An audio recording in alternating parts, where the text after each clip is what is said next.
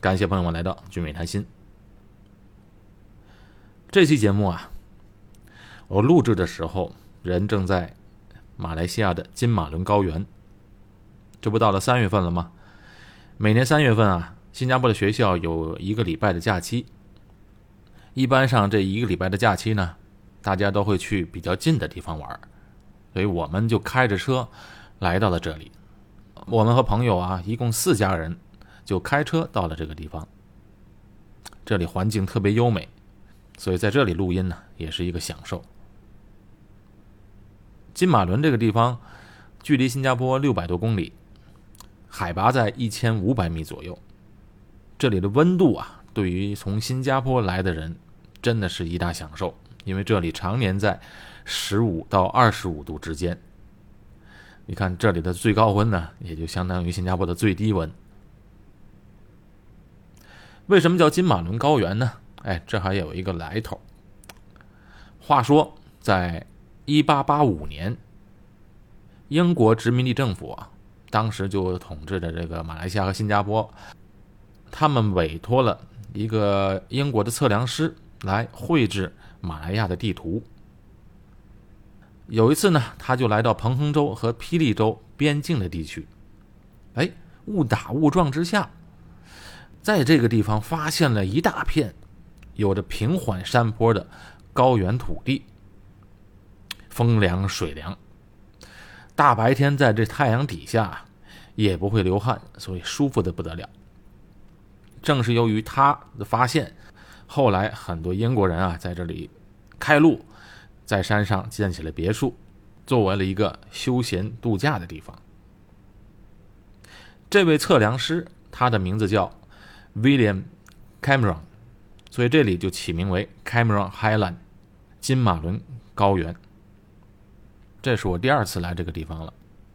金马伦这个地方，它不仅是一个旅游区，不像其他的山上，上山下山就完了，因为它是一个高原嘛。既然是高原，它就有一大片的平地，所以当地人呢在这里就种植蔬菜水果。所以我认为它是一个生活的好地方。或者是一个长时间度假的好地方。这里的蔬菜水果又新鲜又便宜，生活成本低，是一个养人的地方。所以来到这里呢，对我来说，在这里准备录音节目是一个再理想不过的地方了。那关于金马伦呢，有许多的故事，我以后再讲。今天呢，我们来讲讲关于新加坡在二战时期的故事。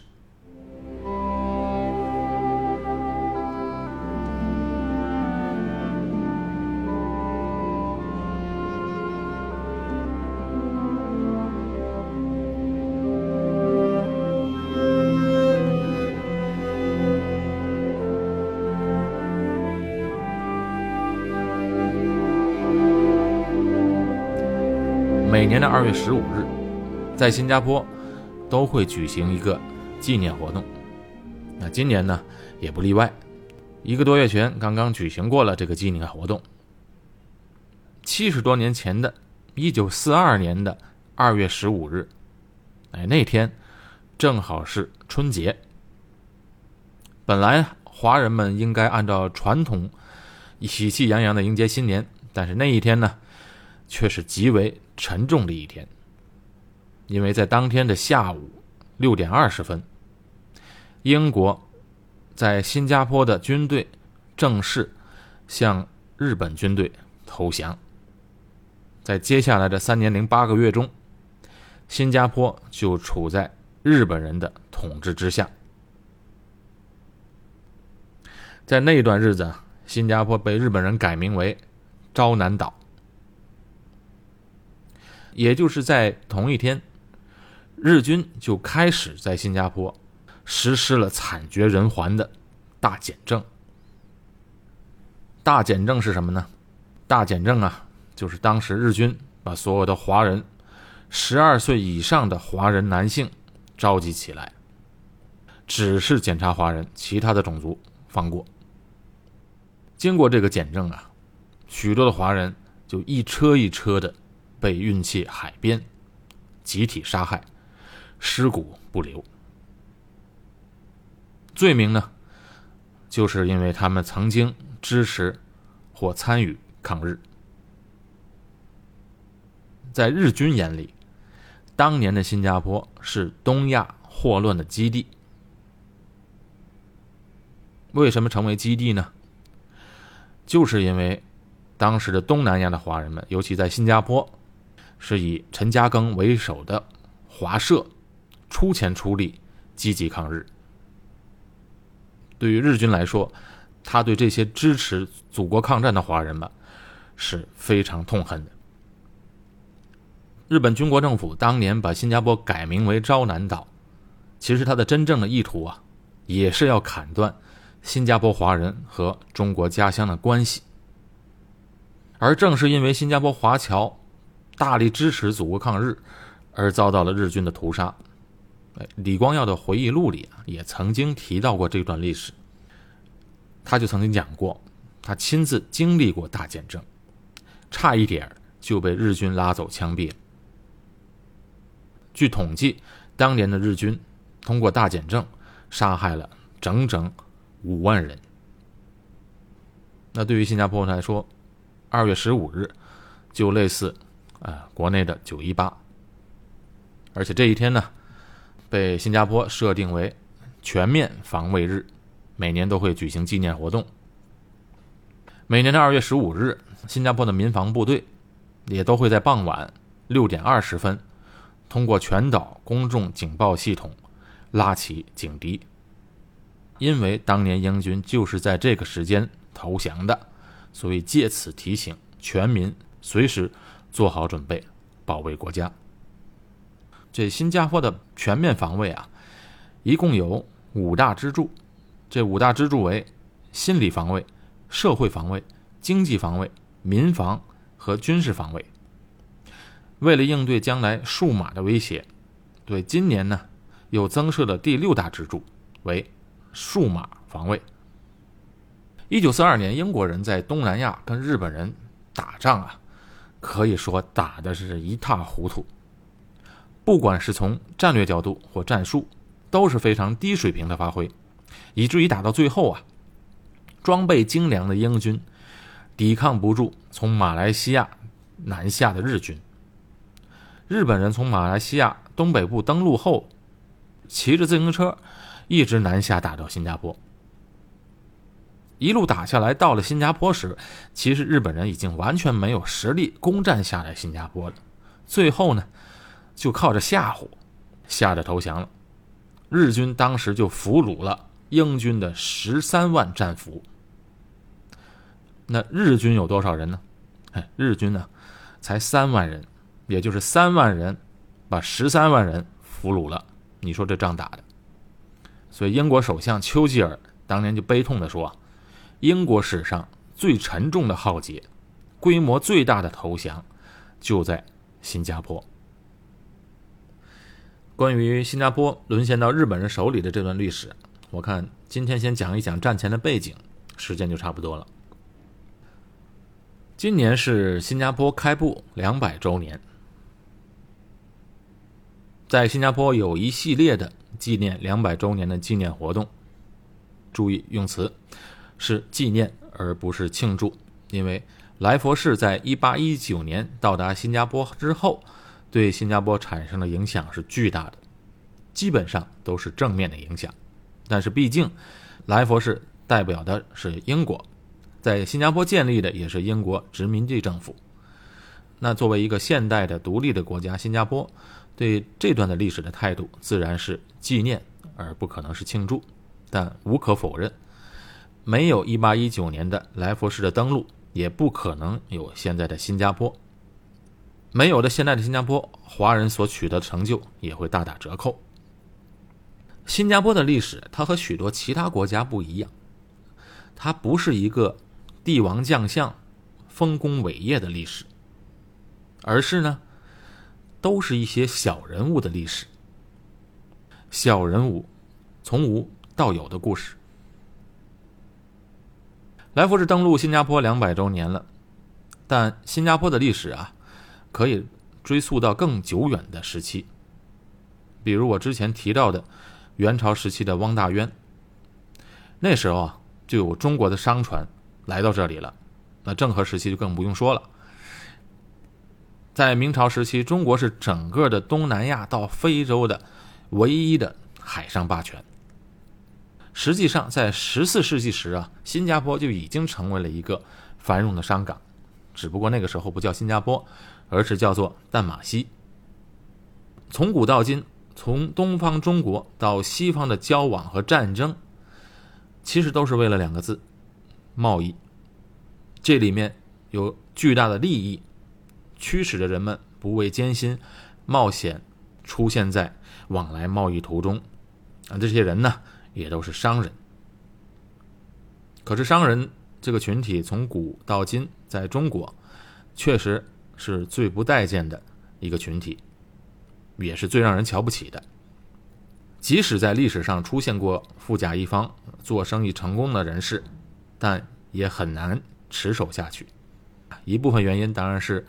富不过三代的魔咒，但很大程度上呢，也是因为这些商人从来没有过政治地位，他们的财产随时会被没收的。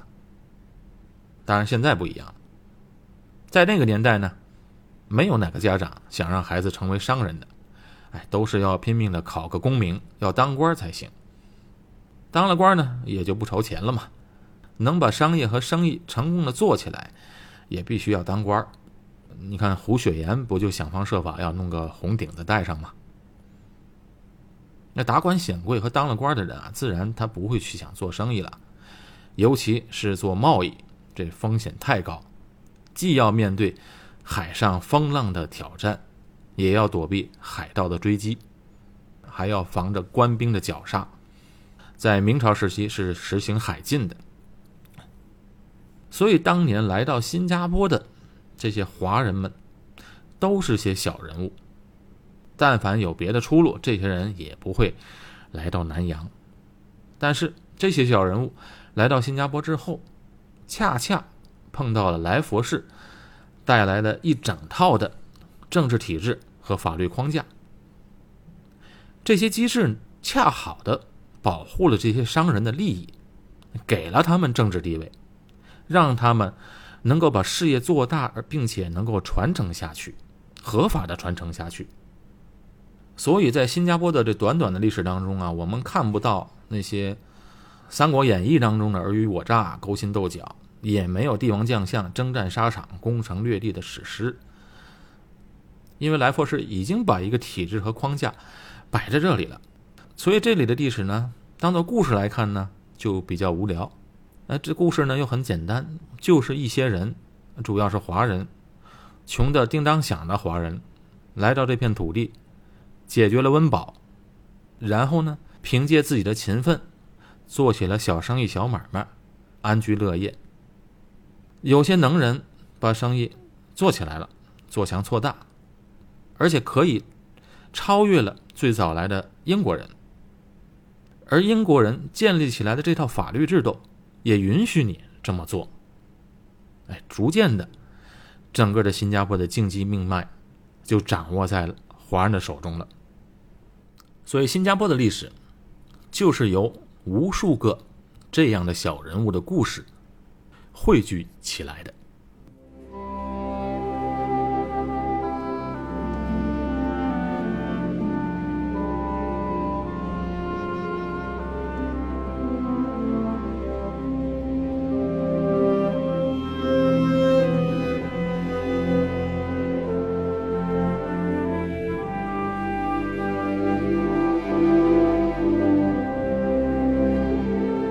来福士当年啊，来到新加坡是在十九世纪初。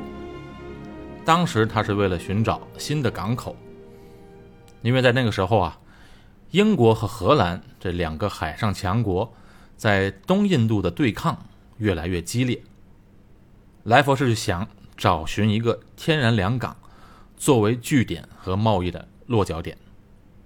呃，在很偶然的情况下找到了新加坡这个地方，并且经过勘探，发现这里。没有海上风暴，不受海上风暴的侵袭，是一个天然的深水良港。我估计他当时也没有想到，新加坡除了没有海上风暴之外，而且也没有地震、海啸等自然灾害。而且新加坡这个地方呢，距离中国只有一个星期的海上航程，在这里站住脚，可以有效的控制住马六甲海峡。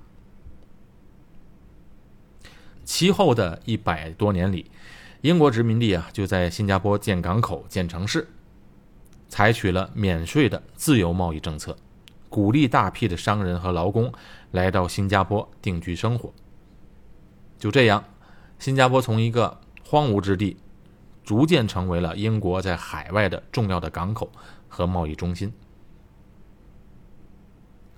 英国也逐渐超越了荷兰，成为了海上贸易的。垄断的强国。那来到新加坡这个地方，最多的人口就是华人、马来人和印度人。当然，华人无可置疑是最勤奋的民族。关于华人勤奋呢，哎，他也不是我们华人自己说的，因为当时啊，有一位英国的历史学家就曾经描述过，在十九世纪的来到南洋的华人。而且他和马来人做了对比，他说啊，马来人性情温和，以渔业和耕种为生，喜欢过闲散的生活。他们不愿意爬上椰子树去采摘椰果，宁愿在树下等待几个小时，等着椰果呢成熟的自然落下来。相比之下，啊，中国人就显得勤奋多了，他们有着不知疲倦的精力。整天忙碌着，以血汗挣得巨大的财富。所以你看，这一百多年前对中国人的描述和现在呢，是不是很像？在十九世纪初的时候，有两个海上强国，一个是英国，一个是荷兰。莱佛士登上新加坡岛之后呢，就成功的把这里变为大英帝国的一个海上据点。之后，在一八二四年。就和荷兰以交换的方式，把马六甲也划入了自己的势力范围。用什么交换呢？是用印尼的一部分土地。所以你看现在的地图上啊，马来西亚分为东马、西马之分。西马呢，就是吉隆坡的所在地，是经济比较发达的地方；东马呢，相对比较落后一些，它和印尼接壤。当年呢，由荷兰就掌控着现在印尼的地方，印尼的土地；英国人呢就控制着现在马来西亚的这个势力范围。所以把马六甲划分过来之后，从那时候起，英国的槟城、马六甲和新加坡三地组成了一个名为“海峡殖民地”的海外领地。此后一百多年里啊，新加坡逐渐从一个荒蛮之地。扩展成为一个英国在海外重要的港口和贸易中心。这个贸易中心从一开始就是多元的社会，多个民族组成，最多的是华人，其次是马来人、英国人和其他地方的欧洲人、印度人。当然，那个时期还有一些日本人，因为那个时代啊，很多日本人也都来到了新加坡谋生。华人的人口比例占了三分之二。对于大英帝国来说，整个马来半岛和新加坡的重要性不亚于英国本土。无论是从政治还是军事战略价值，甚至是英国的价值观，对于东南亚的殖民统治，新加坡的意义都非常重大。依靠着当时最强大的海军舰队，大英帝国有效的保护着这个地区，一直到二十世纪之后，局面彻底的改变了。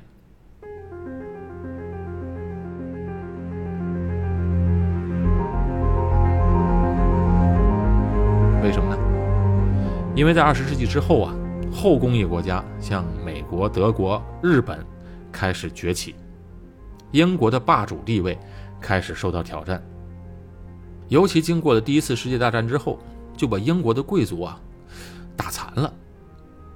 当时啊，消耗了大量的财力和人力的英国实力就大不如前。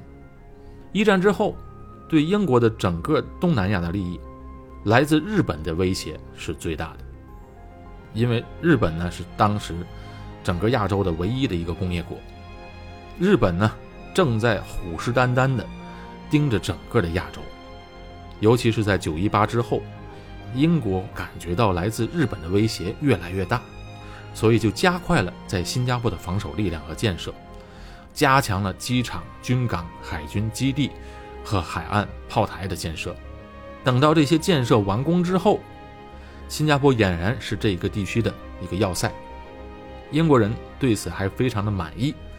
而且在当时的舆论呢，大肆宣传，把新加坡的基地宣称成为一个坚不可摧的堡垒，把新加坡这个地方和珍珠港、马耳他以及直布罗陀相提并论，称为最现代化的四大要塞。马耳他呢，位于地中海的中央；直布罗陀位于直布罗陀的海峡，是连接大西洋和地中海。唯一的一个狭窄的水道，最窄的地方仅有十四公里。那这样的一个地方，毕竟是兵家必争之地。二战时期，德国的潜水艇就利用这个地形，打掉了不少英国、法国的军舰。这个大家都能从电影里看到。有一部电影叫做《Imitation Game》，模仿游戏，就讲述了当时的计算机科学之父图灵的传奇人生。新加坡的地理位置啊。非常重要，扼守了马六甲海峡的咽喉要塞。英国人加强这里的军事攻势之后，信心满满，把这里称为东方的直布罗陀。而且这东方的直布罗陀啊，是坚不可摧的。可是英国啊，显然是轻敌了。他万万没想到，这样的一个堡垒，却是那么的不堪一击。